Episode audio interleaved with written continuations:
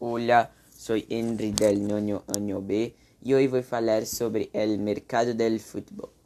Santos llegó a un acuerdo con la ferroviaria para la cesión de los centrocampistas Vinicius Anuncielo de tan solo 20 años hasta el final de la próxima temporada. El defensor Eric García, que juega hoy en el Manchester City, confirmó en una entrevista con El Sportes, el diario catalán, que jugará con la camisa del Barcelona hasta la próxima temporada.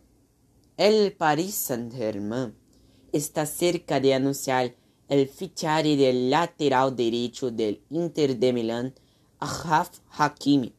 Según el diario Gazeta dello Sport, el PSG pagará 60 millones de euros por él.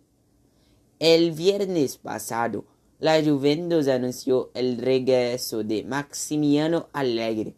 Según el diario italiano Tutsport, uno de los refuerzos señalados por Allegri sería Rodrigo del Paul de la Udinese.